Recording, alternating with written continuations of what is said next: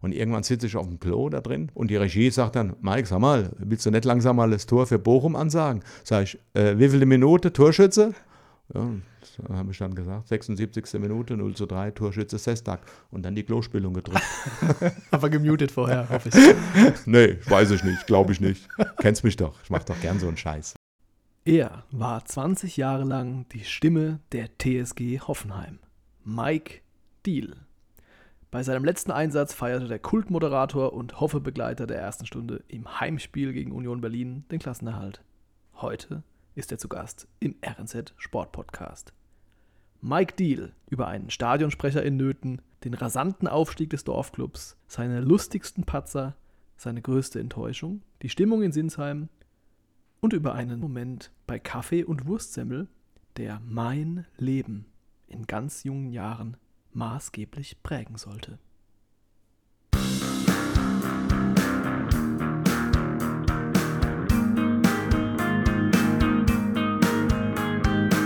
Willkommen bei Backend dem RZ Sport Podcast, präsentiert von Nico Beck und Tillmann Bauer.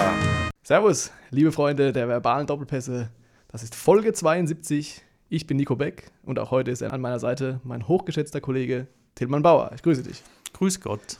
Aber du, es tut mir leid, dass ich sagen muss, bist heute nicht der Stargast. Denn Ausnahmsweise eine große Ehre. Wir haben Mike Deal bei uns im Studio, die Stimme der TSG Hoffenheim. Grüß dich, Mike. Hallo alle zusammen, schön, dass ich da sein darf. Äh, 72 ist das, Podcast 72. Jawohl. Hat verrückt. das mit meinem Alter jetzt irgendwie? nein, oder?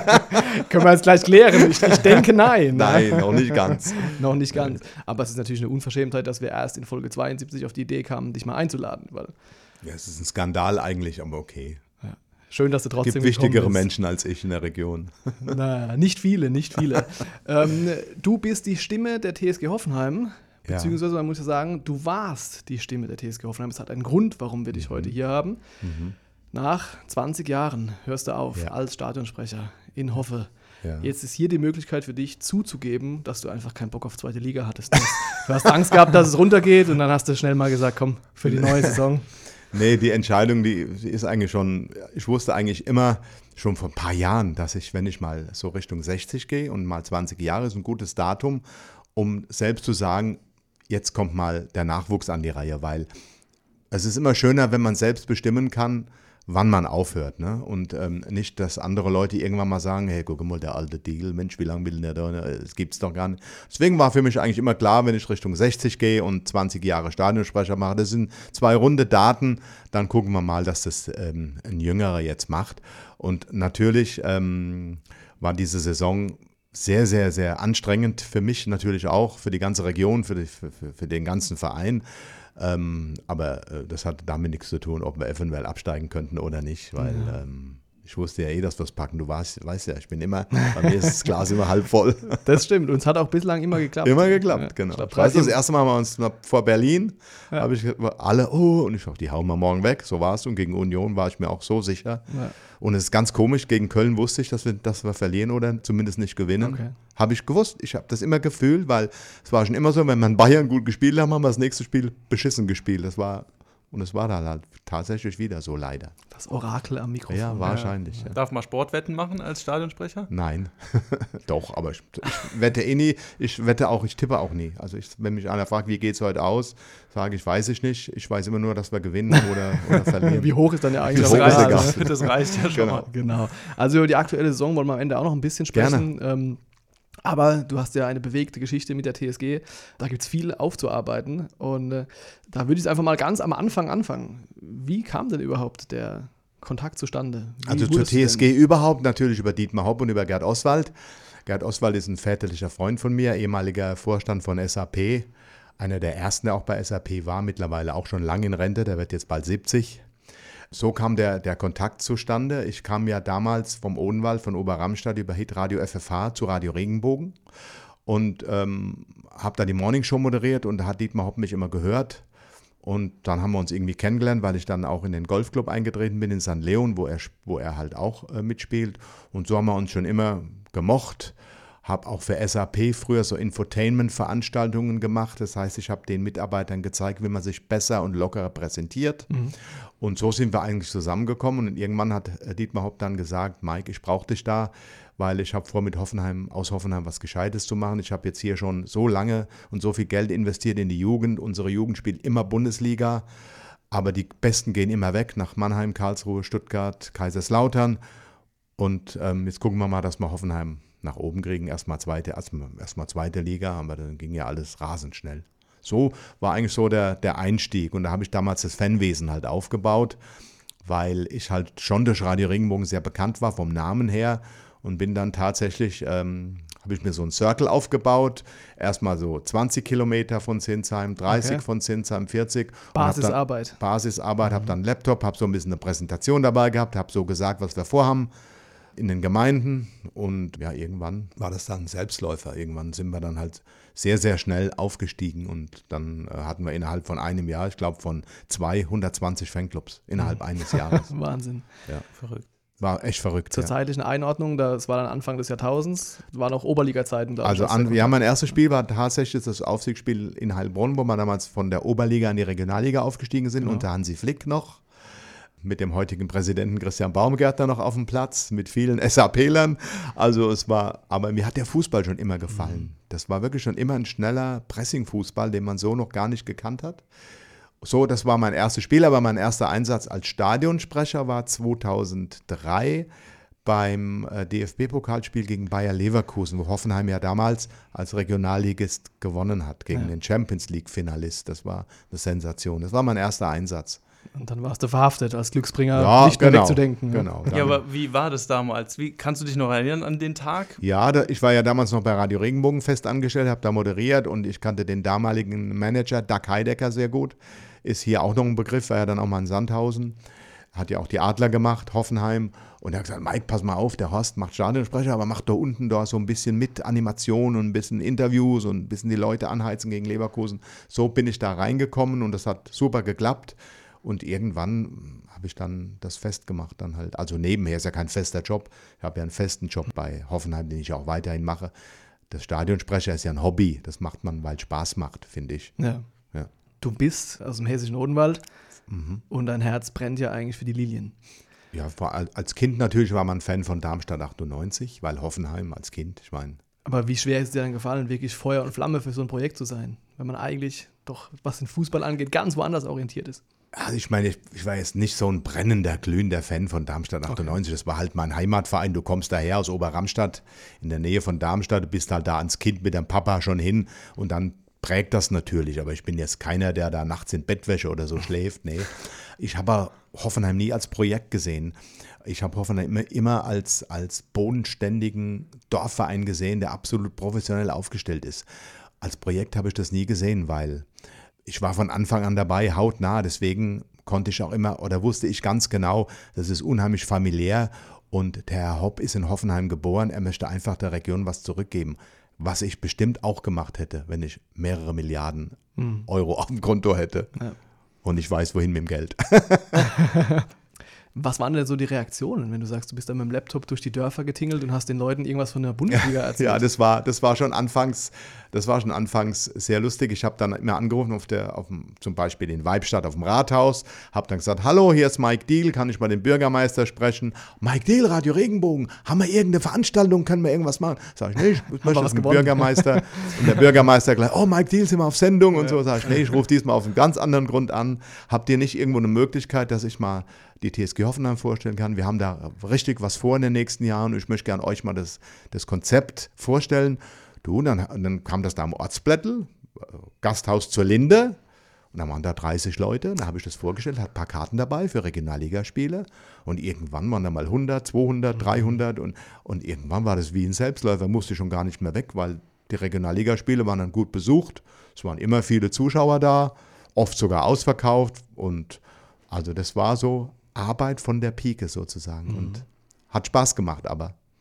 Waren viele Abende, aber es hat Spaß gemacht. Hättest du damals irgendwie schon gedacht, wohin dieser Weg führen kann? Nein, also ich hätte, ich, man kann das ja nicht planen. Das sieht man ja an vielen Vereinen. Guckt doch jetzt Hertha, was die für ein Etat ausgegeben haben, steigen die ab. Nee, also du, es muss einfach eigentlich alles stimmen. Du musst eine super Truppe haben, du musst ein tolles Umfeld haben, musst Ruhe haben, was du in Hoffenheim halt hast. Du hast kaum Presse, du kannst in Ruhe trainieren. Aber dass das mal so Ausmaße nimmt, ich hatte es mir erhofft, aber nicht gedacht. Hm. Aber dass es so schnell ging, das war brutal, weil wir waren am Anfang drei, vier Leute auf der Geschäftsstelle. Äh, Wir haben jeden Tag 16 Stunden gearbeitet, aber du hast es gar nicht gemerkt. Das war das Paradoxe, weil es hat Spaß gemacht. Du warst ständig einer am Telefon, einer kam, das. Man hat es immer erst gemerkt, wenn du dann mal in Urlaub warst. Da hatte ich dann Kopfschmerzen die ersten zwei, drei Tage, konnte nicht schlafen. Also da hat man echt gemerkt, oh, irgendwas geht Ist hier ja doch am Limit. Ne? Ja, ist echt am Limit, ja. Okay. Aber das Projekt, du sagst, du willst es nicht Projekt nennen, das ist ja schneller gewachsen, als ihr eigentlich euch erträumen konntet und es ist ja wahrscheinlich auch ein bisschen zu schnell für euch gewachsen. Plötzlich war man in der Bundesliga. Ja, du musstest halt da mitziehen. Du musstest das Tempo der damaligen Mannschaft, Dembaba, äh, Obasi, Carlos waren Eduardo, die waren schnell, da da bist du ja gar nicht hinterhergekommen. Das war unheimlich, aber was wir damals geleistet haben, das ist Wahnsinn. Und das mit einem, mit einem familiären Ambiente auch noch. Wir haben uns dann Essen mitgebracht. Der eine hat das mitgebracht, der andere hat das mitgebracht.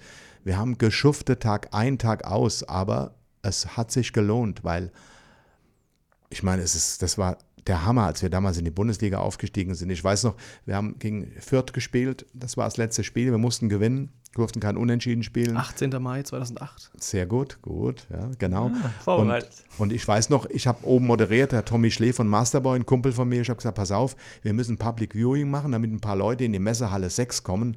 Naja, und da sind wir da rein in Messehalle 6, haben da so eine Bühne aufgebaut und haben dann Wagen hingestellt, weil wir gedacht haben, ja, da kommen so 500.000 Leute. Irgendwann ruft er alle halbe Stunde an, Mike, das wird immer voller, wird immer voller. Und irgendwann waren da 10.000 Leute, alle Imbisswägen waren komplett hinten an der Wand, weil die Halle voll war.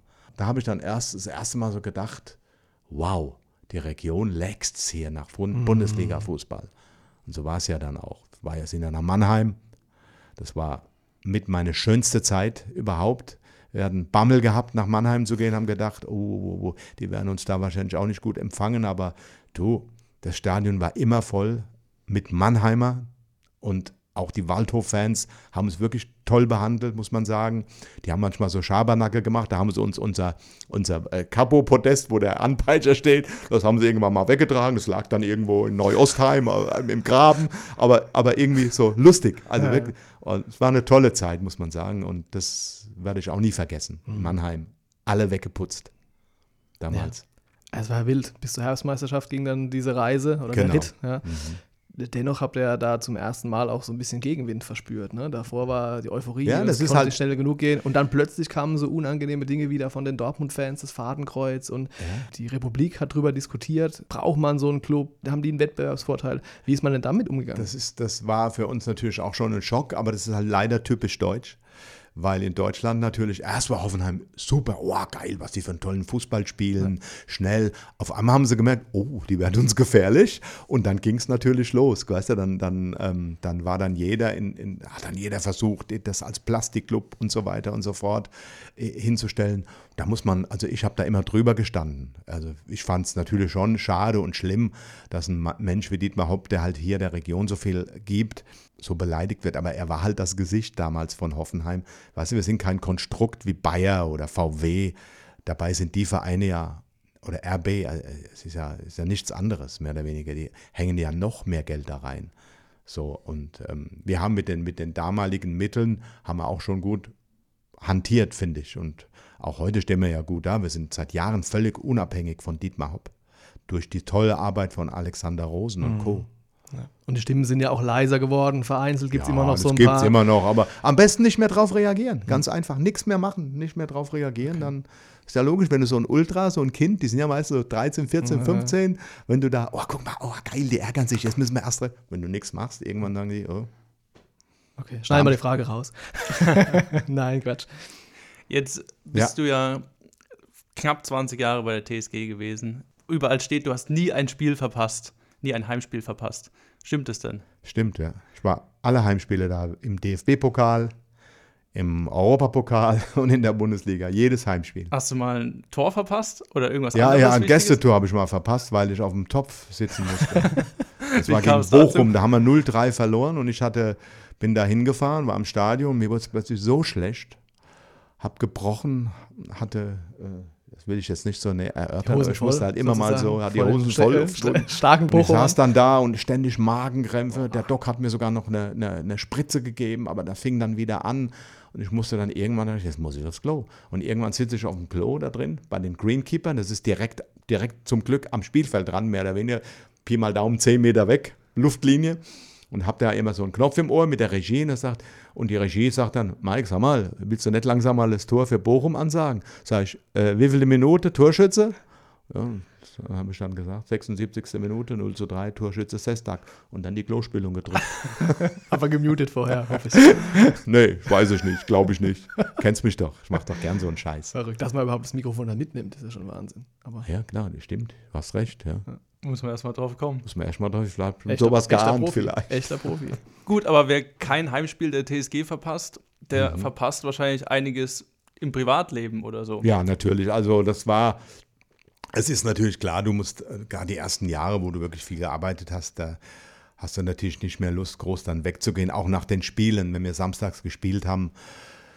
Oh, wenn du dann abends noch einen Termin hast, irgendwie bist du dann trotzdem platt, egal ob du gewinnst oder verlierst. Man ist ja trotzdem irgendwie, ich bin immer angespannt vorher, mein Adrenalin ist hoch und danach gehst du halt dann noch ein Bierchen trinken und äh, ich bin dann am, ich gucke dann am liebsten daheim, lege ich mich hin und gucke dann irgendwie einen Film oder dann oder nochmal alle Spiele, alle Tore und gehe früh ins Bett und Sonntag dann schöne Spaziergänge oder, oder raus einfach. Ja. Aber man hat natürlich nicht so viel Freizeit. Aber es gab nicht so ein Event, wo, wo es kurz davor war, dass du wegen einer privaten Veranstaltung vielleicht ein Spiel Hochzeit des besten. Kumpels, Taufe. Gibt es ja immer wieder samstags, ne? Ich habe man das da eigentlich- mal, ja, aber das wurde dann immer wegen mir so gelegt, dass ich dabei, dabei sein konnte. Ja, okay. Möchte ich mich auch nochmal bedanken bei meinen vielen Kumpels. Ja. An dieser Stelle, ja. Sehr gut. Wenn wir hier im Podcast äh, jemanden zu Gast haben, dann gehe ich eigentlich immer so ein bisschen ins Redaktionsarchiv und Mhm. schau mal so ein bisschen, was wir geschrieben haben. Das ist natürlich jetzt bei dir, weil der Stadionsprecher wird jetzt nicht bei jedem Aufstiegsspiel erwähnt, Mhm. ist es äh, schwierig, aber es ist vor allem auch deswegen schwierig gewesen, weil du ja auch ganz viele andere Sachen gemacht hast. Ja.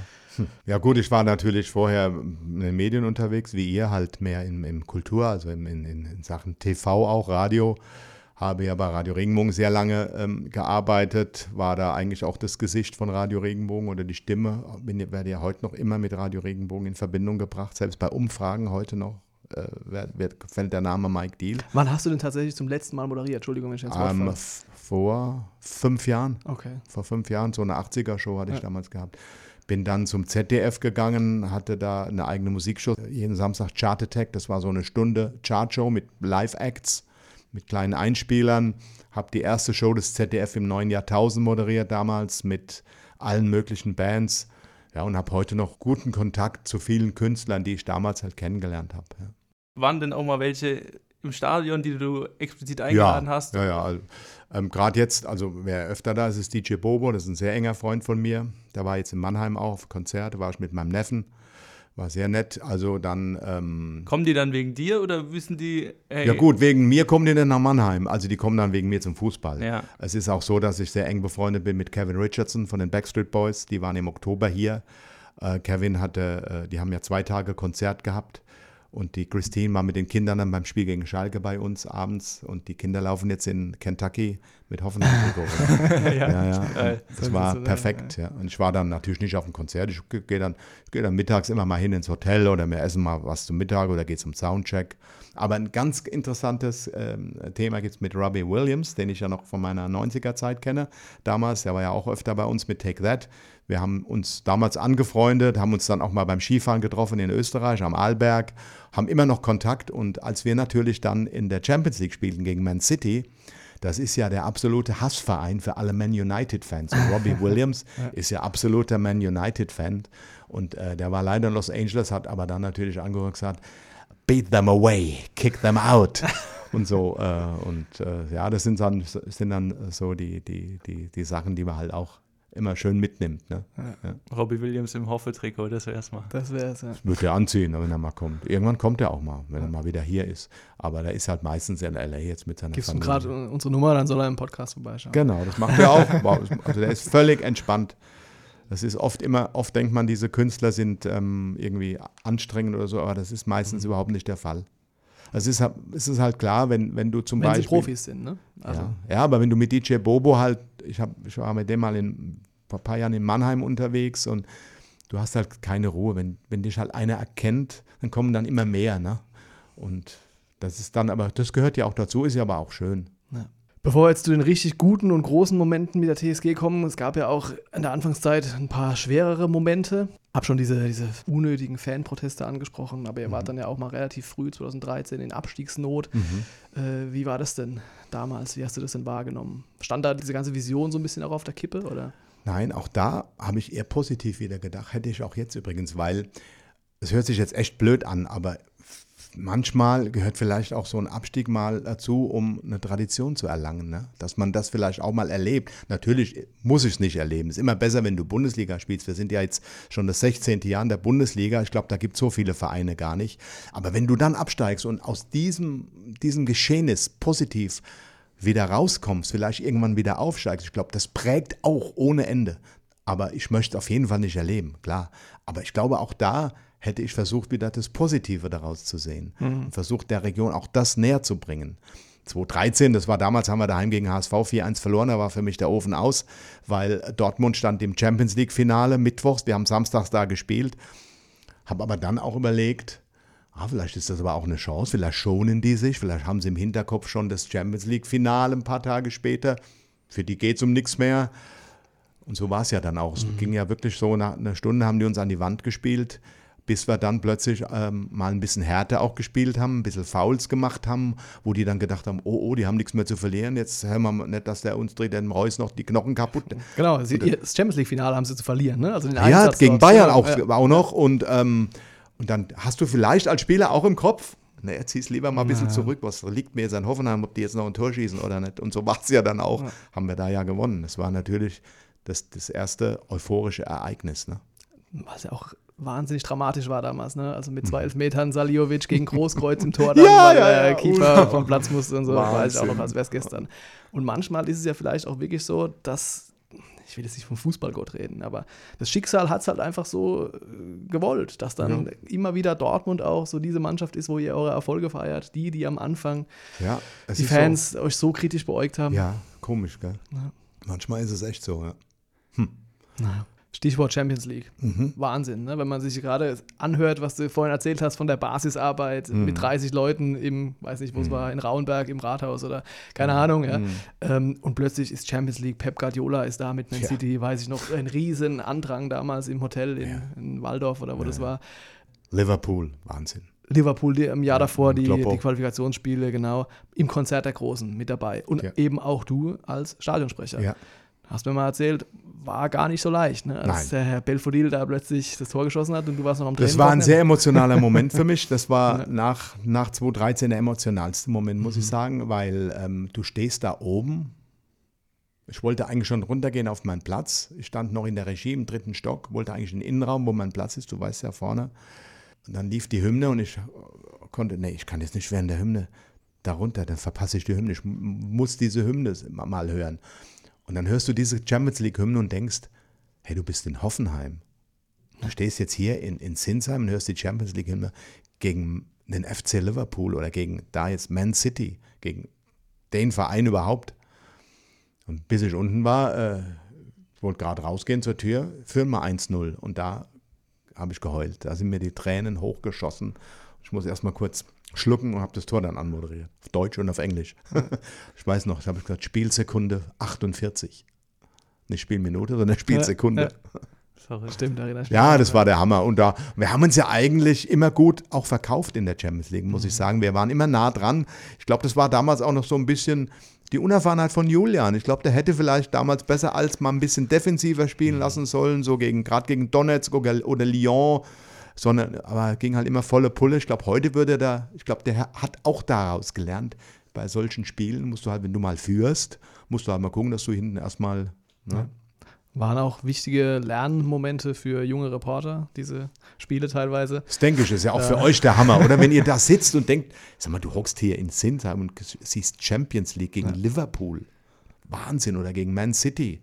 Oder bist in Lyon Oder Und, auswärts in äh, Lyon. ro rote Karte, bist eigentlich schon raus, 0-2 hinten und dann kommt da Machst- so eine Rasselbande von Julian Nagelsmann und holt das Ding noch auf. Ja, und Ja, genau, aber es sind Lebt halt auch, plötzlich noch, immer ne? so ein, zwei, weißt du, ich glaube, wir hätten schon die Chance gehabt, mit, wenn wir ein bisschen konzentrierter gespielt hätten, sogar eine Runde weiterzukommen.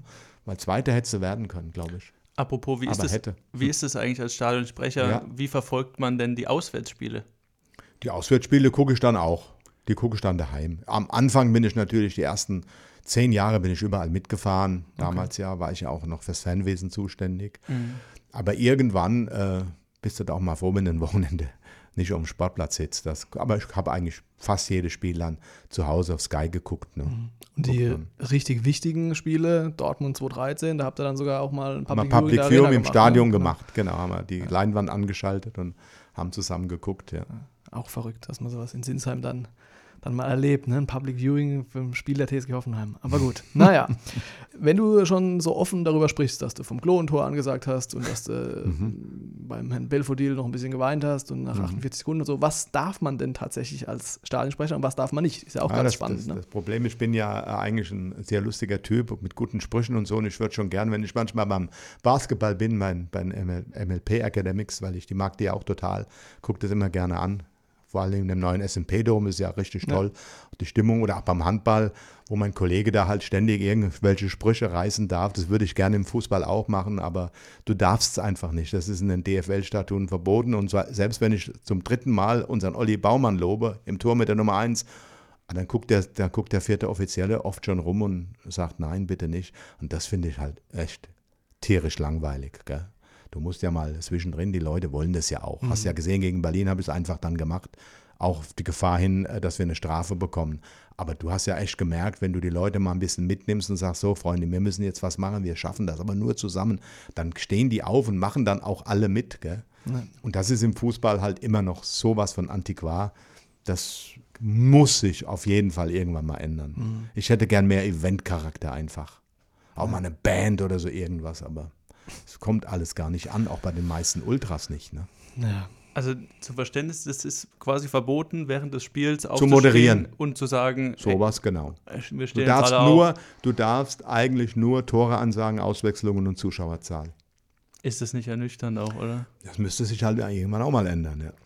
Aber kannst du nicht, also gerade Olli Baumann, wenn du es ansprichst, Das- Glanzparade, kannst du mal reinrufen, unsere Nummer 1. Ja, das kann ich mal machen. Das darfst du dann aber nur zweimal. Aber halt auch, je nachdem, wer da steht, das ist halt immer, ist halt immer so eine Sache. Ma- Manche, irgendwie, jemand, ma- manche sagen auch gar nichts, manche gucken dann und, und ja. oder auch, letzt habe ich mal gesagt, äh, was weiß ich, da, da hat er irgendwie acht Minuten gesagt, Nachspielzeit, unglaubliche acht Minuten, da hat der mich danach zusammengeschissen, wie ich sowas sagen kann. Okay. Also du musst echt genau aufpassen. Und äh, wie viele äh, Neymars und Messis sind der TSG jetzt durch diese Strafen, die wegen die angefallen sind, schon durch die Lappen gegangen? Oder was wirklich- geht's da um? nee, Was Ich habe das ja selten gemacht. Ich meine, gut, die, die Stimmung in Hoffenheim ist ja auch nicht so, so bombastisch. Ich finde, nur in dieser Saison hat man irgendwie gemerkt, die, die Stimmung ist mittlerweile echt viel besser Mhm. geworden, oder? Sehe das nur ich so? Ich glaube, da hat, nee, bin ich voll bei dir. Also, Ähm, das ist ja Wahnsinn. Ich glaube, dass das auch prägt, so eine Situation, dass da mal, gerade hinterm Tor, da ist ja, da ist ja bald dreimal so laut als vorher. Genau, das ist der Punkt. Ich glaube auch tatsächlich, diese Corona-Pause hat da eine Rolle gespielt, dass die Ja. mal lange weg waren und Ja. dann kamen sie wieder und dann kommst du ja nicht wieder und sagst, so, jetzt bin ich wieder da, sondern dann willst du ja auch Vollgas Ja, geben. genau. Und das, Und es hat die Mannschaft ja auch gebraucht. Also Ja, das, und auch die, ich meine auch, dass die Mannschaft und den Fans irgendwie enger zusammengerückt Mhm. ist. Du hast ja auch gemerkt, wie Olli Baumann nochmal das Mikro nimmt oder auch wie die mal nach dem Spiel in Mainz auch mal mit 20, 30, 40 Leuten am Trainingszentrum völlig Mhm. Äh, freundlich und gesagt, hey Freunde, so geht es nicht. Mir, ihr steigt ab, wir müssen gucken und nicht irgendwie so, äh, sondern, und, und ich glaube, das hilft manchmal auch. klar. Fluch und Segen. Ja. Fluch und Segen, genau. Mal Hand aufs Herz. Wie oft hast du denn schon gedacht, Mensch, ich habe da keinen Bock mehr drauf? Du sprichst die Fans an, die Stimmung in Hoffenheim nicht die beste. Dann kriegst du wegen jedem einen Anpeitschen, kriegst du da gleich einen auf den Deckel vom vierten Offiziellen. Also das ist doch, muss doch auch frustrierend sein über die Jahre. Nein, überhaupt nicht. Also A ist die Stimmung eigentlich ja immer ein bisschen besser geworden. Das ist das Schöne, wenn es schlechter geworden wäre, dann hätte ich mir andere Gedanken gemacht. Aber es wurde ja einfach immer ein bisschen besser und hervorragend jetzt vor allem auch in, in, in dieser Saison. Wir hatten, glaube ich, äh, so viele Spiele ausverkauft wie noch nie, auch wenn oft die Gästefans die Blöcke voll gemacht haben, aber es ist uns ja egal. Ähm, aber ich habe nie bereut, das zu machen. Es war ein Traumjob. Es ist das Schönste, was es gibt, Stadionsprecher. Wenn du da wirklich da unten stehst zwischen den beiden Trainern, du hörst noch, wenn die sich manchmal angeifern, die zwei. Weißt du, der eine zu dem, du stehst da mittendrin und, oh, das ist, und hast einen super Platz, bist direkt dran. Also das ist wirklich, wenn du, wenn du das kannst, wenn du dich das traust, ja, wenn du auch der Typ dazu bist, ist es der schönste Job überhaupt. Mhm. Und ich habe es nie bereut und ähm, ich gehe natürlich auch mit ein bisschen Wehmut. Aber auch, ich freue mich aber auch, dass, jetzt, dass ich jetzt meine Fähigkeiten weitergeben kann. Ich werde natürlich auch dem neuen Stadionsprecher supporten, auch mhm. dem helfen natürlich. Ich lasse ihn ja nicht einfach da jetzt raus. Sweet Caroline. Ja, das war, das war, äh, das war ähm, auch, also das war, das war so ein Tiefpunkt, muss mhm. ich sagen. Da war ich sehr enttäuscht, weil Sweet Caroline kam ja da zustande eigentlich, weil damals war noch Nadim Amiri, Amiri da und er sagt zu mir, Mike, wenn wir im Spielertunnel stehen, hey, da ist eine tote Hose, mach doch mal irgendwas. Da haben wir uns dann zusammengesetzt, haben gesagt, was machen wir? Ah, machen wir Sweet Caroline, es kommt ja überall gut an und bei uns ja auch. Ich meine, da hat ja jeder mitgemacht. Und nach einem anderthalben Jahr haben da plötzlich äh, ein paar Fans gemeint, nee, das wollen wir nicht mehr. Mhm. Und das hat mir wehgetan irgendwie, weil ich habe gesagt, hör mal, Freunde, das machen wir jetzt ein anderthalbes Jahr bald, äh, wieso kommt ihr jetzt drauf? Ja, das ist zu viel Event und da sage ich, Leute, das ganze Stadion singt mit. Macht doch einfach auch mit. Und dann haben die irgendwann sowas von boykottiert ja. und dagegen getrommelt und tralala. Dann haben wir uns irgendwann gesagt, wisst ihr was? Dann lassen wir es halt. Mhm. War halt wieder tote Hose, weil die machen ja dann auch nichts, haben ja dann auch nichts gemacht vor dem Spiel. Aber das nimmst du da auch nicht persönlich. Sowas. Es war ja schon so ein bisschen dein Ding. Ne? Ich weiß noch, ja. ich glaube, Mainz war das erste Mal in so einem Weihnachtsspiel, als es gemacht ja, wurde. Ja, und hat, hat ja alles mitgemacht, sogar genau. die Mainzer. Oft haben auch die ja. Gästefans mitgemacht. Und dann hat man ja auch Fußball geguckt, da lief das ja dann auch überall oder auch jetzt bei der Frauen-WM oder die, ach Wahnsinn. Und bei uns plötzlich, ähm, dann haben wir es absetzen müssen eigentlich, weil der, das war ja dann auch blöd, wenn die dann immer dagegen trommeln und. Aber da hätte man vielleicht auch mal, da hätte vielleicht auch mal das Stadion aufstehen sollen. Und einfach mhm. sagen, wirklich alle so laut mitmachen müssen, damit die denken, hier, das, wir wollen das. Ja. Aber das ist halt Hoffenheim. Oh, oh, oh, Kannst du nicht gegen deine eigenen Ultras eigentlich da so ansingen oder so? Das, das ist ja irgendwie auch das, ja, ja. schwierig einfach, die Situation. Ja, aber, die, aber, aber ich fand es doch, es war, ich fand das toll. Ich weiß nicht, hat, ja. hat dir das nicht gefallen? Ja, doch. Das ganze Stadion damit super, ja, klar, klar. Gut, dann war irgendwann Schluss. Jetzt. Ja. Gegen Union. Genau, eigentlich hatten wir das ja ganz anders geplant, als ich da vor drei, vier Monaten gesagt hatte, du, ich möchte euch mal darauf hinweisen, dass das jetzt meine letzte Saison ist, wir müssen mal gucken, wie es dann weitergeht und so weiter. Ah, dann, dann habe ich gesagt, ja, und wie, wie wollen wir die Übergabe? Sagst du, beim letzten Spiel gegen Union, gucken wir, dass wir einen Stadionsprecher halt schon haben. Und dann machen wir schön die Übergabe, da gehe ich dann mit ihm vor, machen wir die, die Aufstellung zusammen und ich sage, das ist der Neue. Hat ja, ja gut und, geklappt. ja, ja, super geklappt. Dann wurde es ja auf einmal Ach, du lieber Gott, ich meine, nach dem Spiel gegen Wolfsburg, mal ehrlich, wenn wir gegen, mhm. hat ja, haben viele gedacht, oh, oh, Union, die spielen. Champions League noch, die wollen noch, haben ja viel gedacht, die verlieren und dann, glaube ich, hätte man sogar noch absteigen können, weil in Stuttgart, ob du dann einen Punkt holst oder gewinnst, deswegen konnte man die Übergabe da nicht machen. Da hatte ich auch keinen Bock drauf. Ich war da so ganz anders äh, vorbereitet, weißt mhm. du. Deswegen machen wir das jetzt halt ähm, beim ersten Spiel dann, in der mhm. neuen Runde, machen wir die Übergabe. Ja. Da haben wir auch noch ein bisschen Zeit, den Stadionsprecher zu finden. Ich habe schon so eins, zwei Ideen, die ich die vorgeschlagen habe. du hier gerne exklusiv verraten? Nee, weil ich, ich weiß es ja noch gar nicht, Robbie ob die Williams. Das, ob, ob das, genau, Robbie Williams und Olli Pocher. Ja. Das wäre auf jeden Fall eine gute Kombo. Nee, aber ihr erfahrt, erfahrt es natürlich, ja, klar. Ja. Aber ich weiß es selbst noch nicht. Gut, aber was. Du musst auch gucken, weil es ist ja, die Stadionshow wird ja von Radio Regenbogen auch äh, mhm. gesponsert. Die müssen da ja auch einverstanden sein. Vielleicht haben die ja auch einen, wo sie sagen, der, den hätte ich gern dabei oder so irgendwas. Ja. Aber da setzen wir uns jetzt demnächst mal hin. Was war dein letzter Satz als Stadionsprecher? Ähm, mein letzter Satz als Stadionsprecher weiß ich gar nicht. Ich habe, glaube ich, Danke für 20 Jahre, glaube hm. ich. War mein letzter Satz. Und was ging da in deinem Kopf dann vor? Gar nicht viel. Ich war einfach nur froh, dass wir gewonnen hatten und in der Bundesliga blieben. Das war das, war das A und O. Das war das Wichtigste für mich. Das war so schön irgendwie, weil, und ich konnte ja gar nicht glauben, dass wir tatsächlich schon nicht abgestiegen sind. Klar, wir hatten, theoretisch hätten wir noch absteigen können, wenn Bochum 27 zu 0, aber das war ja, und das hat ja wirklich von, also sag mal ganz ehrlich, von 100 Prozent hätten ja 98 gesagt, das entscheidet sich alles in Stuttgart, oder? Ja. Hat ja keiner jetzt gesagt, wir, wir sind gegen Union. Ja. Weil es auch einfach, wie der vorhin hatten wir es gerade, so gut gepasst hätte. Ja, mit, ne? mit Matarazzo. Gegen Matarazzo, ja. Trainertausch und ja. Landesderby. Aber du siehst auch, Stuttgart, das Spiel, wir haben ja jetzt nicht überragend gespielt, aber wir hatten die eigentlich ganz gut im Griff. Aber die haben auch überlegt da bei dem Spiel. Die haben da Klar. irgendwie auch nicht alles riskiert, was ich nicht verstanden habe, weil die hätten ja eh Relegation gespielt. Mhm. Habe ich als gedacht, warum machen die jetzt nicht Vollgas die letzten zehn Minuten, Viertelstunde, dass sie noch gewinnen? Weißt du, weil die, die, ob sie verloren oder äh, die wären eh Relegation gewesen. Das hat, das hat mich irgendwie ein bisschen gewundert, oder? Mhm. Ja. Aber ich habe mich über den Trainer des VfB Stuttgart schon häufiger gewundert, insofern, wenn ich das hier mal so sagen darf. Wenn wir aber jetzt, äh, oder bevor wir jetzt in die Zukunft blicken, zwei Dinge, ohne die können wir dich nicht weggehen lassen hier, äh, mhm. ohne die angesprochen zu haben. Zum einen Bruno Labbadia. Mhm. Da war, glaube ich, auch mal so eine Geschichte. Ne? Das ist ja auch ein Darmstädter Bub. Ja. Hat ja auch bei Darmstadt 98 Der angefangen. hat ja mal eine verhängnisvolle SMS geschrieben, glaube ich. Ne? Ach ja, Gott, ja, du meinst die Geschichte. Wir waren ja in der Berufsschule zusammen. Okay. Ja, der ist ja dann aber Fußballprofi recht schnell geworden. War dann irgendwann mal Trainer von Bayer Leverkusen. Und ich stand so im Mittelkreis. Wir haben gegen Werder Bremen gespielt. Und damals war Werder Bremen noch Top 4, richtig gut. Leverkusen war damals, die waren beide so 3 und 4. Mhm. Und ich stehe so in, die Mannschaften stehen bereit zum, zum Einlaufen, Werder Bremen und die TSG Hoffenheim. Und in dem Moment vibriert es bei mir in der Hose, also im Handy. Nicht, dass ich was Falsches denke. ich gucke, denke, oh, wenn das jetzt um die Zeit ist, vielleicht irgendeine wichtige Durchsage. Und dann kommt, hallo Mike, haut die Bremer weg. Großes Leverkusen, Bruno. Und in dem Moment laufen die Spieler, die Mannschaften, und sagen, wir begrüßen die Mannschaften von Bayer Leverkusen und der TSG Hoffenheim. Und ich habe alles gelacht, aber ich habe es gar nicht wahrgenommen. Ich habe nur okay. gedacht, wieso lachen die jetzt so? Und gehe raus und da sagt auf einmal der eine Sicherheits, hey, du hast eben gerade Bayer Leverkusen begrüßt. Naja, ah warum? Klar. Ich ja. dann, war dann irgendwie so angespannt, hatte dann Leverkusen im, im Kopf durch das Handy und habe dann halt bei den Auswechslungen habe ich dann halt äh, irgendwie dann halt irgendwie was weiß ich irgendwie so Namen dann halt ja. gesagt so von Leverkusen und dann so eins zweimal das fanden die Bremer aber ganz lustig das wollte ich gerade sagen. Ich hatte immer so das Gefühl, habe jetzt auch schon ein paar Bundesliga-Stadien gesehen, auch auswärts.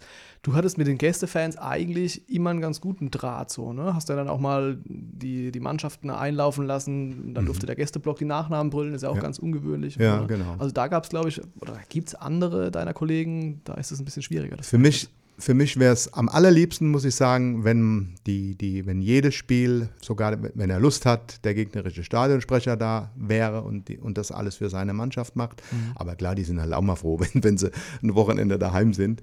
Aber für mich wäre es das Schönste, wenn das im Fußball genauso ein Fairplay wäre wie zum Beispiel im Eishockey, dass man da auch danach mal zusammenstehen kann, ein Bierchen trinkt, sich gegenseitig beleidigt und dann sagt, hey Leute, habt gewonnen, Glückwunsch, ihr Glückshammel oder ihr wart besser. Und im Fußball ist das leider irgendwie nicht der Fall. Ich weiß nicht warum, aber da gibt es ja so oft auch Ausschreitungen das wäre für mich am, am schönsten, wenn, wenn ich immer die Gästefans, wenn die immer ihre Nachnamen von ihren Spielern rufen können und wir gerne auch deren Stadionhymne spielen. Das haben wir mit Mainz gemacht, weil mit Mainz haben wir ein ganz gutes Verhältnis. Die machen das dort auch immer. Aber ansonsten irgendwie mhm. nicht. Aber ich habe die Gästefans immer freundlich begrüßt und weil das für mich einfach dazugehört zur Gastfreundlichkeit, zum Respekt. Zum Respekt, absolut. Ich mhm. spiele tatsächlich so ein bisschen auch an, weil einmal war es ja auch mit den Gästefans extrem schwierig. Müssen wir auch kurz drüber sprechen. Ende Februar 2020. Oh ja, das, das, ja, da, da das war mein, einer meiner schwersten Tage damals. Das war gegen Bayern. Und ähm, da ging es ja ab ohne Ende mit Pyro, mit Plakaten. Und ich war da unten völlig auf mich alleine gestellt. Daraus habe ich auch gelernt, ich werde bei solchen Spielen, wo man vielleicht sogar denkt, heute könnte was passieren, Wobei gegen Bayern man das eigentlich nicht gedacht hat, weil Bayern ja immer eigentlich sehr eng mit uns befreundet war oder mhm. ist auch noch von den höheren Herren. Ne? Aber da brauchst du einfach einen an der Seite, der dich ein bisschen supportet. Pass auf, Mike, sag jetzt mal das und das, das passiert. Weil mhm. ich habe dann die Bayern-Fans gebeten, die Plakate runterzutun, guck nach rechts in die Hoffenheim-Kurve, sehe auch nur ein Fadenkreuz, irgendwas mit Hopp und habe das aber auch nicht so, das war auch, muss man sagen, das konnte man ja kaum lesen von der Entfernung und habe dann halt aber auch gedacht, was machen unsere Fans jetzt? Und habe sie dann, hab dann gesagt, bitte nehmt dieses Plakat runter, ich glaube, ihr seid nicht ganz dicht. Bis ich dann irgendwann einer dann halt kam und zu mir sagt, du, das war eigentlich pro Dietmar. Dann habe ich mich sofort entschuldigt auch, aber die waren natürlich alle schon angefressen. Aber das sind so Sachen, ich glaube, das ist menschlich, dass man mhm. auch mal Fehler macht aus solchen Extremsituationen, weißt du? Hätte ich jetzt Zeit gehabt, hätte man das in Ruhe mal angeguckt oder hätte einer gesagt, hey, nett, da steht was ganz, brauchst da nichts zu machen, weißt du? Also das werde ich auch dem neuen Stadionsprecher sagen, dass in, in solchen Risikospielen, dass er nicht alleine da unten sein soll, mhm. sondern einer andere. Seite von den Medien hat, die so ein bisschen aufpassen. Das ist einfacher einfach. Bist ja völlig, der Hansi kennt mich ja gut. Der kam, ey, zeigen die bei euch, hängen sie auch ein Plakat, sag das auch mal durch. Weißt du, Hansi Flick kommt zu mir. Ja. In dem Moment, klar, siehst du das und denkst, ach gut, der hat recht und machst dir da nicht viele Gedanken und du, Moment, ich muss erst mal gucken, was da drauf steht. Das geht dann, ist dann alles so schnell. Stimmt, Hansi Flick damals Bayern-Trainer, ist ja in die Kurve Ist als in die erster Kurve, ne, ja. und hat versucht, die, die Fans zu beruhigen. Da wurde im Nachgang viel drüber diskutiert. Und äh, was wussten auch die, die Kommentatoren bei Sky? Kai Dietmann hat sich dazu mal so ein bisschen Ja, ja. nebulös geäußert. Also für dich kam das aus heiterem Himmel damals. Ja, für mich kommt es aus heiterem Himmel. Also ich habe zwar ge gehört, dass äh, irgendwelche Vereine an diesem Tag so, so Aktionen planen, aber ich, äh, Bayern München, ja, ganz ehrlich, ich meine, was hat Bayern München? Die lachen sich ja eigentlich über, uns kaputt. Aber dass die da wirklich auch so extrem mitmachen, war also völlig, ich glaube, waren wir alle überrascht, oder? Dass das so ausgeartet Absolut. ist. Ja. Ja, da hat keiner gedacht. Aber Wahnsinn, wenn man auch die, an die Bilder denkt, Karl-Heinz Rummenigge, Dietmar Hopp im Regen Hand stehen Hand. vor der Kurve, Ja, klar, da stand 6-0 für Bayern. nicht Angriffspakt, 15 ja, Minuten hätte bisschen 1-1 Bällchen gestanden, wäre es dann Ja. auch, auch nicht Angriffspakt geworden. Ich weiß es nicht. Eher nicht. Und dann natürlich, was damals noch keiner wusste, das war das letzte Heimspiel mit Zuschauern. Stimmt, Arena. ja, und danach kam So ist es Corona. geendet Und dann sozusagen. so eins, ja. Dann kam Corona. Das ist natürlich für den Stadionsprecher auch eine Scheißsituation, oder? Klar, aber ich musste immer da sein Mhm. bei Corona. Das war ja auch lustig. Kein Mensch da und ich habe die Aufstellung gemacht. Aber es war, war entspannt. Ich habe dann oben schön gesessen, habe was gegessen, hatte 20 Logen für mich alleine. Es war schon alles eine ganz besondere Situation, dieses ganze Corona-Gedöns. Und heute fragt man sich, ob das eigentlich alles so nötig war. Mhm. Die ganzen Impfungen, das Ganze, gell? Irgendwie, es redet keine Sau mehr drüber. Und natürlich gerade so Sachen wie der Zuschauerausschluss. Ne? Also Zuschauerausschluss oder diese, diese, auch diese kann man sich schon wieder gar nicht mehr vorstellen. Irgendwie, ne? man weiß ja gar nicht, was man da gespritzt kriegt. Man hat sich trotzdem impfen lassen, gell? Wahnsinn. Du, Aber so ist es Das halt. ist- Herdentiere sind wir. zum Glück nicht unser Thema im Sportpodcast, Nein, zum sonst, sonst Glück, müsste ja. man, müsste man eine extra Glück. Sendung machen. Ja. Äh, aber dann lass uns doch jetzt mal kurz ein bisschen in die Zukunft schauen. Ja, Ja, wie schaut Mike Deal die Spiele der TSG Hoffenheim, die Heimspiele Ja. der TSG Hoffenheim zukünftig? also ich bin ja schon seit Jahren zuständig für den CSR-Bereich, also für das Corporate Social, also für die sozialen Sachen einfach. Zusammen mit der Dietmar Hopp Stiftung machen wir unheimlich viele Projekte. Wir haben ja eigene Aktionen ins Leben gerufen, als e.V. auch TSG hilft, wo wir in der Corona-Zeit Vereine unterstützt haben. Ich bekomme täglich zwischen 80 und 100 Anfragen an, an, an Spenden, an Hilfen, ob es Krankheiten sind, ob es Fußball-Tombolas sind, egal was. Das ist mein, mein, mein, Haupt, mein, mein, mein Hauptjob eigentlich. Und der ist natürlich schon sehr ausfüllend. Dann organisiere ich noch Arena-Touren. Habe ich mir so ein, so ein Guide-Team aufgebaut, meistens aus Rentnern, die den, den Leuten die Arena zeigen, äh, wenn sie Interesse haben. Und dann haben wir ja so eine Fanmeile noch, so ein Fanhaus. Ähm, das, das, Organ, das verwalte ich mehr oder weniger auch. Da wollen wir jetzt auch gucken, dass wir im Sommer noch ein bisschen mehr draus machen. Dass wir jetzt, äh, wir haben ja jetzt immer draußen, ich weiß nicht, das, das habt ihr noch gar nicht so gesehen, gell? Dass wir draußen jetzt so Bierbänke haben und so, das habt ihr das schon mitbekommen. Also so ein bisschen eine Fanmeile, wo, weil rund ums Stadion gibt es ja nichts. Also das sind so die Hauptjobs. Und was ich jetzt, was ich jetzt noch moderativ machen werde, im Innenbereich, also im Businessbereich, werden wir nur das Netzwerk ausbauen durch meine Wenigkeit, weil ich so bekannt bin. Vor allem äh, werden wir in, in die Logen gehen, werden die Logen mal vorstellen vor der Kamera während des Spiels. Da kann Firma Benz Baustoffe, wir sind so und so, weil da, damit das Netzwerk einfach zusammenkommt, weil wir haben 40 Logen, keiner weiß, wo, wer was überhaupt macht. Dann gibt es einen Joma-Talk, unser Joma ist ja der Ausstatter. Da ähm, haben wir immer so, eine anderthalb Stunde nach dem Spiel ein Interview noch mit dem Spieler gemacht, wo eigentlich schon die Hälfte mindestens weg war. Also um halb sieben ist ka kaum jemand mehr da, selbst im Businessbereich nicht. Das wollen wir jetzt auch vorm Spiel machen. Das konnte ich halt alle, alles die ganze Zeit nicht machen, weil ich ja draußen war. Das ist so mein Job. Also mehr Sponsoring-Betreuung jetzt eigentlich auch. Also du Super. legst das Mikrofon nicht komplett Nein, ich ab. lege es nicht komplett weg. Okay, also dann nochmal die Frage, wo schaust du die Spiele? Die In- schaue ich live, die Heimspiele, so gut es geht, in der Arena. Aber nicht mehr unten am Spielfeldrand. Nee, gemütlich oben. Das heißt, der Platz neben deinem zukünftigen Nachfolger, Ja, den wirst du nicht einnehmen. sondern nein, nein, nein, der machen. soll das schon schön alleine machen. Wenn er mich braucht, bin ich da, aber der, der oder die soll das auf jeden Fall alleine machen. Was glaubst du denn, wie schwer ist denn dieses Erbe, dass der Nachfolger antritt? Da habe ich mir noch gar keine Gedanken drüber gemacht. Wichtig ist es natürlich, dass ich bei der Übergabe dabei bin und, und das auch, auch den Fans mal sage, Freunde, jetzt beginnt hier eine neue Ära, irgendwann ist alles mal äh, hier, das ist jetzt der neue Stadionsprecher, gebt ihm genau den Support, den er mir gegeben hat. Und ich bin ja immer noch da, wir sehen uns ja vorm Spiel bestimmt auch mal auf der Fanmeile, aber hier, wir sind ein Verein und der gehört zu uns. Und so, also es ist schon bestimmt nicht ganz leicht, aber wenn du so wie ich eher so ein bisschen, ich bin ja eher so ein bisschen der so, ich stelle mich ja nicht so gerne in den Vordergrund, sondern lass einfach immer mehr so die Fans machen. Wenn du das machst, glaube ich, ist das okay. Mhm. Was bei uns, glaube ich, nicht ankommt, wenn einer so sich total, der Zampano, da gibt es einen Stadionsprecher, glaube ich, in Leipzig, der, ich war da leider noch nie, hast du den schon mal gesehen? Ja, ja. Der macht ja voll die Show da, gell? Ja. Also, dass der auch noch eine Stimme hat nach dem Spiel, das ist ja Wahnsinn. Also ja, der, der, der, und das kommt aber an dort der tanzt da und brüllt und krakeelt. Ja, was, Wahnsinn, was, ja. was denkt man dann? Denkt man, sag mal, hat der einen Schuss? Oder, oder also im ersten Moment ja. Das ist, das ist, entweder hat er was genommen oder das ist ein total Verrückter. Aber mittlerweile, wenn ich das, also ich, für mich war das immer so prägend, wenn der Marcel Sabitzer da reingebrüllt hat. Ich spiele ja nicht mehr in Leipzig. Aber ja, ich habe das dann irgendwann, fand ich es auch dann, hat dazugehört. Fand ich dann ganz cool. So. Okay, aber es ist nicht so, dass man quasi jeden Stadionsprecher aus Deutschland kennt. Nein, und man mal zusammen einmal im Jahr ein Bierchen trinken geht. Es gab schon mal so ein Treffen, aber das gab es einmal, aber ich kenne eigentlich keinen Stadion. Ah ja, okay. Hm. Einfach, nö, ich kenne nur ab und zu den von den André Scheid von Fortuna Düsseldorf. Wir, wir kennen uns, wir, haben, wir appen ab und zu mal und so. Aber sonst eigentlich mit niemandem. Okay. Darmstadt 98. Ich weiß gar nicht, wie der heißt. Colin. Colin glaube Colin, ja. Auch ein Radiomann, meine ich. Kennst du besser als ich, ja. Ähm, gut, das nur am Rande. Aber die Fans ist ja ein mhm. Thema. Ich meine, es gibt wahrscheinlich leichtere Standorte, äh, das Mikrofon zu übernehmen als in Hoffenheim. Ähm, wir haben darüber gesprochen, so oft ausverkauft wie noch nie zuvor, aber der Zuschauerschnitt ist ja gesunken. Mhm. Ihr habt den schlechtesten, wenn man die Corona-Jahre mal ausblendet gehabt, dieses Jahr in eurer Bundesliga-Geschichte. Mhm. Da fehlen also knapp über 24.000 knapp, da fehlen mhm. also 2, 3, 4.000 zu den besten Jahren. Wenn du zurückschaust, wurden da auch Fehler gemacht? Ich meine, du bist ja ganz nah dran, du warst fürs Fanwesen zuständig oder ist es einfach, liegt es in der Natur der Sache, dass dann so nach 15 Jahren Bundesliga so ein bisschen auch mal ja, die Luft rausgeht? Ich glaube, das ist der Kurpfälzer auch. Wir haben hier so viele Angebote vielleicht auch. Und wenn du dann mal so acht Jahre Bundesliga gesehen hast und dann plötzlich nur noch auf dem achten, zehnten Platz, oh, gehen wir halt heute mal woanders schnau oder samstags machen wir halt doch der Gatte jetzt mal und ich gucke mir das im Fernsehen an. Ich glaube, dass das in, dass das regionbedingt auch ist. Mhm. Die Rhein-Neckar-Löwen haben auch nicht mehr, haben auch nicht mehr viele Zuschauer, gell?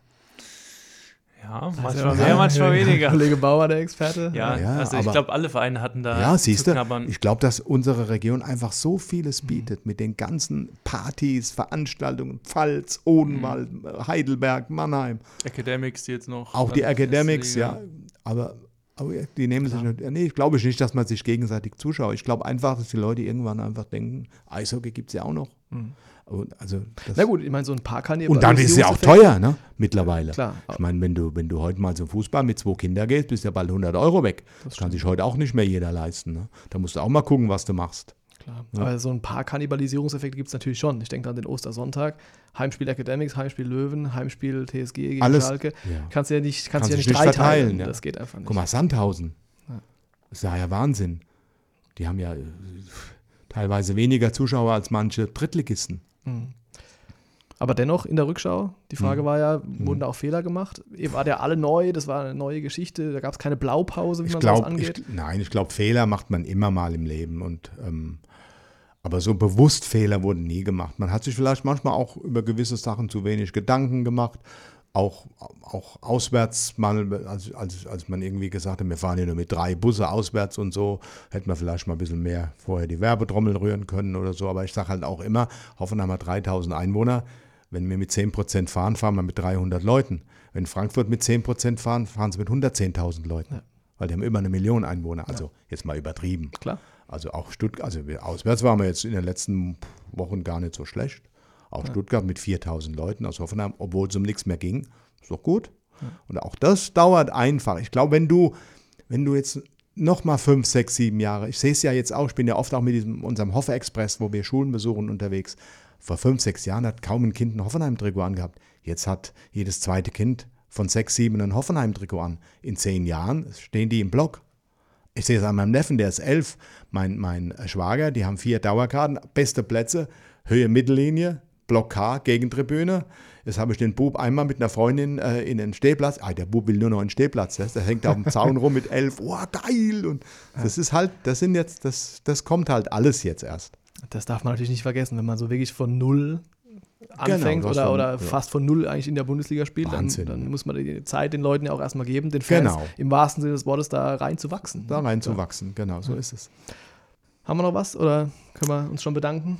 Ja, ich wollte noch den Mike fragen. Mike, wusstest du denn, dass du schuld bist, dass Kollege Nico Beck überhaupt die journalistische Karriere eingeschlagen hat? Ich? Stimmt? Jawohl. Ich habe doch Gut, nie was. Ich, hab, ich, war, ich war zwar früher mal beim Stadtmagazin in Darmstadt, habe da was geschrieben, Zeilen. Das war's nicht. Aber wie, wie, aber wie, wieso? Erzähl. Tatsächlich im weitesten Sinne die journalistische Karriere. Schülerpraktikum, Bogi, habe ich bei Radio Regenbogen absolviert. Nee. Hat mich damals äh, Stefan Dietrich Ja. vermittelt und ich kam montags morgens hin am Empfang und habe, ja, hier, ich soll nach dem Herrn Dietrich fragen, ja, der ist krank die ganze Woche. So, das war dann für mich als 14-Jähriger erstmal schwierig und dann kam es aber glücklicherweise du ums Eck. Hast gesagt, wer bist du? Ah, Praktikant, ja, komm schon mal mit hier, erster Gang morgens und dann waren wir in der Kaffeeküche und haben erstmal eine halbe Stunde Kaffee getrunken, ein bisschen gequatscht. Nee. Wurstbrot gegessen und habe gesagt, wenn das, wenn das der Job im- beim Radio oder bei den Ja, Medien ist, ja, dann Warst auch bei mir in der, mal dran, in der Sendung dran. dann mal? Das war ich tatsächlich nicht, da war ich bei Lars Bongartz, hieß der damals. Ah, ja, ja. Das ist ja toll. Das freut mich, siehst du. War es quasi mein erster Kontakt in der Medienwelt. Oh, das, ist, das ist mir eine Ehre, aber jetzt. Das Ja, habe ich mir so auch noch nie Mir gehört. vor allem, genau. schön, schön. Wunderbar. Ideen, ne? ja, aber tatsächlich, Mike, es war uns eine große Ehre. Ja, vielen Dank. Mir Vielen, auch vielen sehr Dank. gerne, immer, immer gerne. Wir bleiben und, in äh, Kontakt ja. und wir sehen uns ja, ich bin ja nicht aus der Welt. sehen uns im Stadion. Wie gesagt, ich arbeite noch fünf Jahre, hoffe ich, wenn ich gesund bleibe. Bis Wir, ich dann, wir hören dich. genau, Sag dann Rentenradio mache. Rentenradio, genau. Also macht's gut, alles Liebe. Vielen Dank, Mike. Ciao, ciao. Ciao. Das war Back Power, der RNZ Sport Podcast.